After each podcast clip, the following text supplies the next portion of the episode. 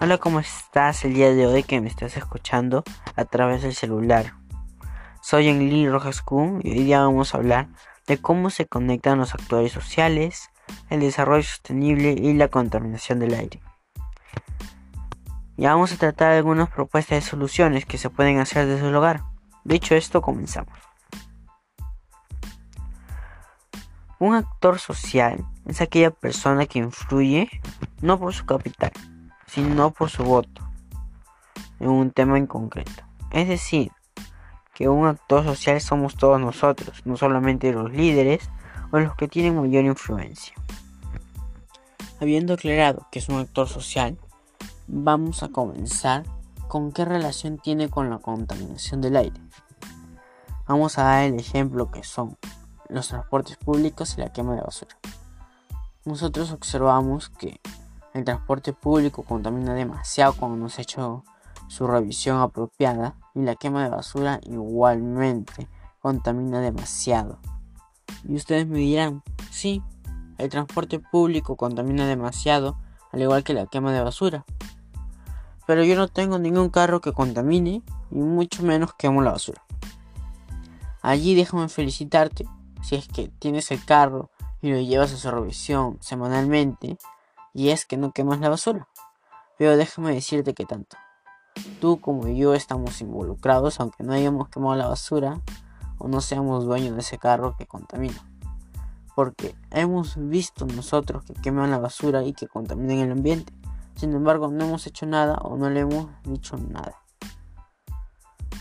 Por ejemplo, en la quema de basura, hemos visto varias veces que se ha quemado la basura pero no le hemos dicho de repente a los vecinos o a los señores que están haciendo esto por qué está mal o tratar de explicar por qué contamina el ambiente y es dañino para la salud.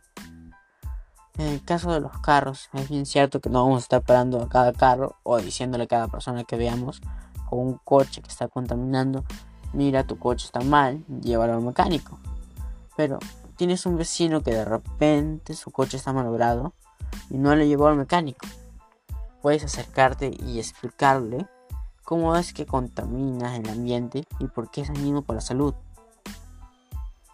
Bueno, habiendo aclarado ese tema, quiero decir que desde que nosotros ya estamos explicando a los vecinos de cómo es un contaminante la quema de basura o que un coche no se lleve semanalmente su revisión por el dióxido de carbono que suelta, desde ahí estamos participando en el rol de actor social porque nuestra decisión está influyendo en un problema.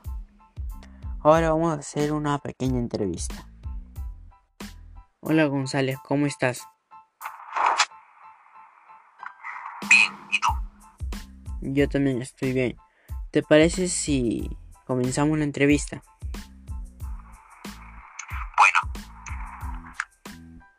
Yo te voy a dar entonces las tres preguntas. La primera es, ¿cuáles son las fuentes de contaminación cerca de tu hogar? De tu hogar, disculpa. ¿Has hecho algo para disminuir o parar esas fuentes de contaminación? ¿Qué harías para disminuir o parar la contaminación del aire en tu comunidad?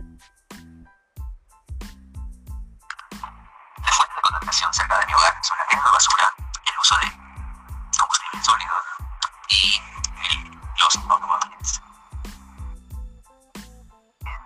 padres que dejen de usar combustibles sólidos como es la madera, la leña, para dejar de cocinar y usar gas. Para disminuir en mi comunidad sería acercárteles que den reflexión a mis vecinos. Gracias. Es muy importante lo que acaba de decir mi compañero González de que hay que informar a los vecinos, ya sea con carteles o hablándoles. Es importante reflexionar en juntas vecinales si es que nos reunimos también. Gracias por responder estas preguntas. Muy bien, continuamos. Ahora vamos a explicar cómo que se relaciona el desarrollo sostenible con la contaminación del aire. Primero vamos a entender que el desarrollo sostenible es capaz de satisfacer las necesidades actuales sin comprometer los recursos y posibilidades de generaciones futuras. tiene en cuenta los valores y la salud. Para ver cómo se relacionan voy a brindar otro ejemplo que sería la tala de bosques. Para hablar de tala de bosques se obtiene la materia prima para hacer muebles y combustibles fósiles. En la tala de bosques no solamente no deja que purifique el aire, ya que nosotros sabemos que un bosque purifica el aire del entorno. No solamente no deja que no purifique, sino que contamina, porque al momento de cortar un árbol o talarlo, suelta el dióxido de carbono, ya que el árbol absorbe el dióxido de carbono y, lo, y bota oxígeno, lo convierte en oxígeno, mejor dicho. Así es como purifica el aire. Entonces al momento de cortarlo, todo ese dióxido de carbono que tiene, lo bota al ambiente. Para hablar de que esto sea un tema de desarrollo sostenible, que no se agote el recurso para no comprometer a las generaciones futuras, se tendría que hablar de la reforestación. Es decir, tú talas los bosques de determinado sector que está permitido y luego vas a tener que replantar a población de árboles. O sea, por cada árbol que tú has cortado, replantar otro nuevo. Para que así no se pueda comprometer a las generaciones futuras sus recursos.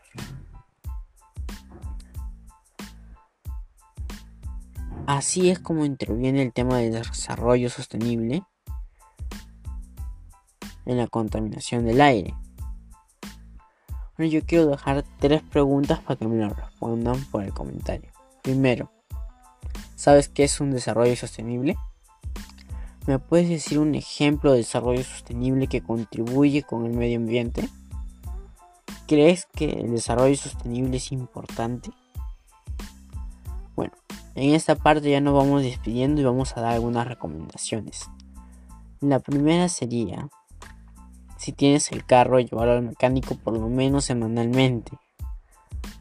Para evitar esas incineraciones donde se queman los plásticos o materiales que se pueden reutilizar para hacer manualidades, por ejemplo, las botellas se pueden hacer aceites autorregables para plantas. Esto sirve para purificar el aire de nuestro hogar. También se pueden hacer otros materiales, mejor dicho, manualidades. Otra forma que podemos hacer nosotros para reducir la contaminación del aire es evitar utilizar carros o motos para ir a cortas distancias. Mejor es ir caminando o ir en bicicleta. Estas fueron algunas recomendaciones. Si ustedes saben más recomendaciones para reducir la contaminación del aire, no duden en dejarlo en los comentarios. Gracias por escuchar. Juntos creamos un futuro.